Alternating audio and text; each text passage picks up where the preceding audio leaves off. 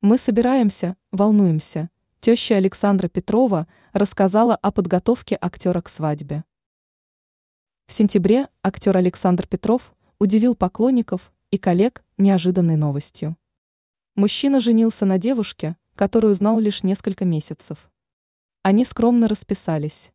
Возлюбленная артиста на 12 лет моложе 34-летнего Петрова, но разница в возрасте не смущает их.